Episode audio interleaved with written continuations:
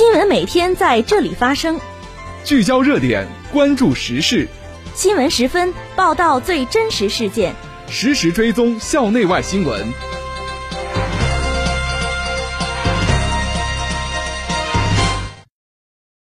听众朋友，下午好，欢迎收听今天的新闻十分。今天是二零二一年五月七号，星期五，农历三月二十六。今天夜间到明天白天，聊城地区天气晴。气温十五度到二十六度。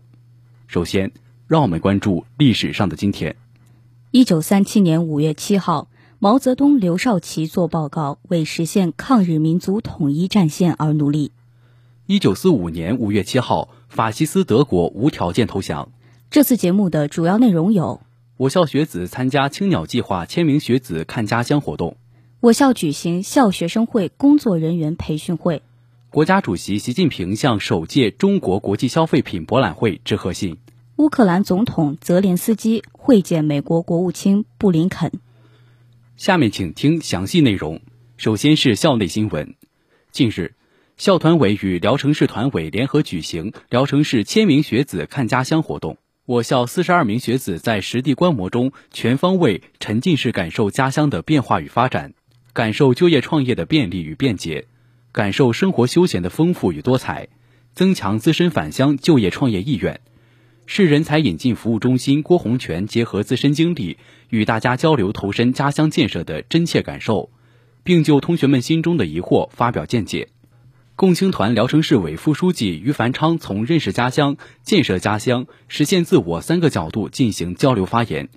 并表示市团委将多形式多举措为广大青年学子提供服务。真正做到引领凝聚青年，直接服务青年。今后，校团委与共青团聊城市委将为青年学子提供更好的服务和更多的交流机会，引导青年学子积极参与，鼓励更多青年学子回报家乡，为促进家乡基层建设、经济发展奉献自己的青春力量。近日。为进一步加强学生会组织的工作指导管理，提高学生会工作人员政治素养和工作能力，改进工作作风，建设充满朝气、干净纯粹的学生会组织文化，校学生会工作人员培训会议于东校区举行，校学生会工作人员参加会议。会议伊始，与会人员一同观看党史教育视频。在深入学习历史重大事件、领袖人物先进事迹的基础上，感悟当代青年的历史使命，并在党史学习中领悟党全心全意为人民服务的根本宗旨，将学习成果体现在全心全意为同学服务上。我校学生会将进一步创新形式，丰富载体，通过丰富多彩的学习教育形式，积极推动党史学习教育深入人心。将以抓铁有痕、踏实留印的决心，持续将改革向纵深推进，建设政治坚定、植根同学、朝气蓬勃的学生会组织，更好地引导广大青年学生坚定跟党走，奋进新时代。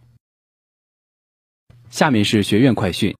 近日，音乐与舞蹈学院举办“学党史、悟思想、办实事、开新局”，以优异成绩迎接建党一百周年党史学习教育宣讲会。宣讲会由聊城大学党史学习宣讲团刘琳琳博士担任主讲，学院全体教职工、学生党员、入党积极分子及部分学生代表参加了此次宣讲会。通过本次党史宣讲，音乐与舞蹈学院师生将继续继承和发扬党的光荣传统和优良作风，以更加昂扬的姿态开启新征程，奋进新时代，庆祝建党一百周年。近日。为庆祝中国共产党成立一百周年，由美术与设计学院李健老师、韩英玲老师、武晨明老师及龚晓婷老师带队的二零一九级国画班全体同学赴安徽皖南的西递宏村进行了为期两周的学生实训和考察工作。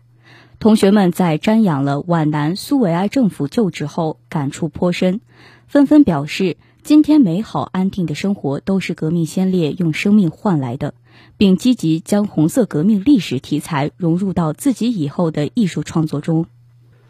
近日，国际教育交流学院组织国际学生到聊城古韵一壶茶书院进行文化体验活动。活动中，书院的老师们向国际学生讲解了中国茶文化的起源和发展，茶的分类和价值。茶艺技师现场演示了不同茶的冲泡方法及品茗礼仪。在茶艺师的指导下，同学们亲身体验了冲泡、敬茶的礼仪，感受到了中国茶文化的和谐理念和美学追求，体验了中国茶文化的魅力。接下来是国内国际新闻。五月六号。国家主席习近平向首届中国国际消费品博览会致贺信。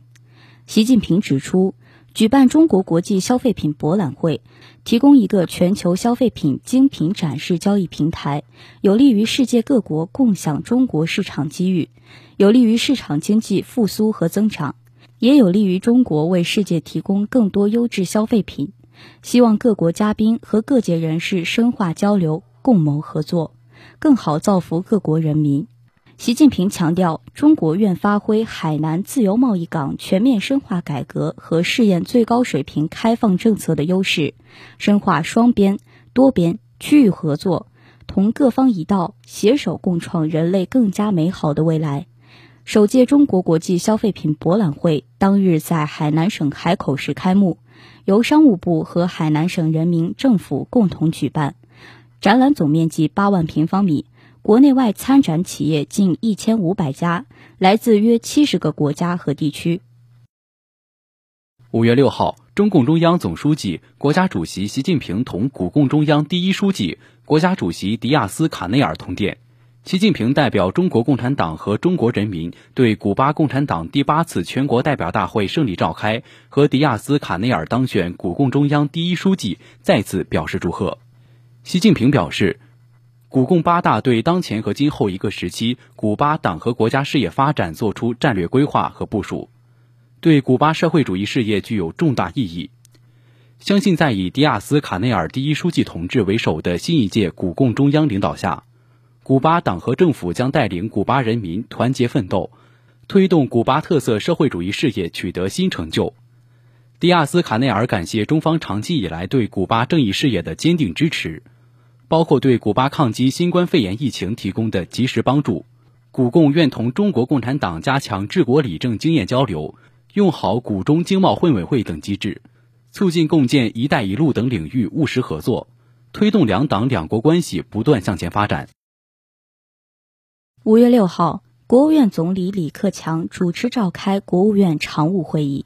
部署进一步促进粮食生产稳定发展，切实提高粮食安全保障能力。会议指出，保障粮食安全事关国家安全和发展大局，是推进农业农村现代化的首要任务。按照党中央、国务院部署，近年来各地各有关部门全力抓好农业生产，重要农产品供给充裕，为促进经济社会稳定发展。有效应对新冠肺炎疫情冲击等提供了坚实支撑。会议通过《中华人民共和国审计法》修正草案，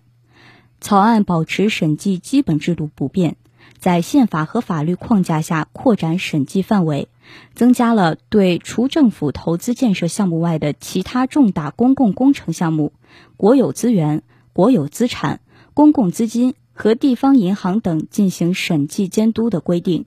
强化审计监督手段，增强审计监督的独立性和公信力，对拒不整改或整改时弄虚作假的，依法追究责任。